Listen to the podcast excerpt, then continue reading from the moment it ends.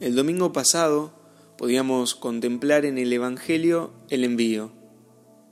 Jesús los envía a sus discípulos de dos en dos, otorgándoles un gran poder.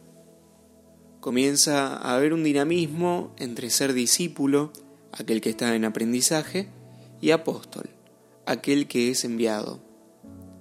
Ser discípulo y ser apóstol no es un título o una especie de privilegio para algunos pocos, sino la esencia y misión de cada uno de nosotros. Llamados a aprender continuamente del Señor, con nuestro oído en su corazón, y anunciar aquello que hemos escuchado y experimentado. Solo una cosa es necesaria, el Señor. De todo lo demás hay que despojarse el discípulo tiene puesta toda su confianza en el Señor y solo ese es su tesoro. La misión brota de un envío. De él salimos, podemos decir, y hacia él vamos, a contarle todas esas cosas que brotan de esa respuesta que le hemos dado. He aquí la invitación de Jesús, posmisión. Vengan a un lugar tranquilo a descansar un poco es un vengan, no un vayan. Podríamos agregar una palabrita, no creo que se enoje el evangelista.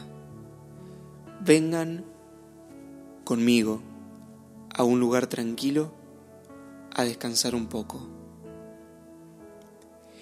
En él podemos encontrar nuestro descanso y así decir junto con el salmista, el Señor es mi pastor, nada me puede faltar. Él me hace descansar en verdes praderas.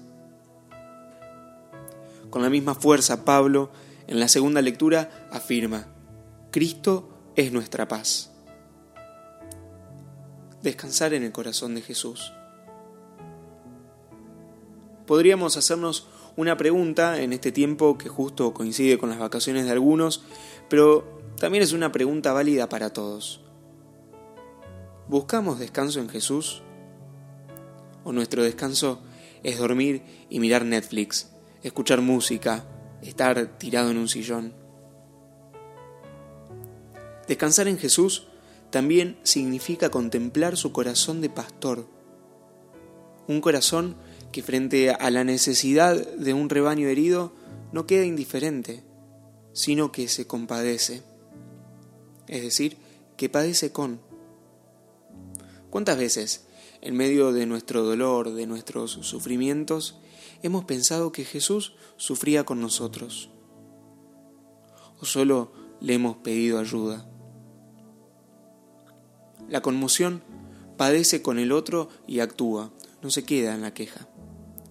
Este sentimiento brota de lo más íntimo del corazón de Dios, brota desde sus entrañas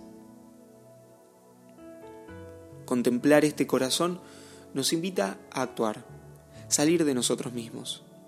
Él nos invita a tener un corazón semejante al de Él. Quizá podamos reflexionar esto la semana que viene, que nos vamos a meter en un milagro donde hay derroche, la multiplicación de los panes. Hoy te invito a quedarnos con esta invitación de Jesús. Un Jesús que viene a dar vida en abundancia, a conocer las ovejas, a guiarlas a los pastos que dan vida, a conducirlas hasta el corral de las ovejas donde nada les faltará. Vengan conmigo a un lugar tranquilo, a mi corazón, a descansar un poco. María interceda por nosotros y nos lleve al corazón de su Hijo donde encontramos reposo, donde nada nos falta.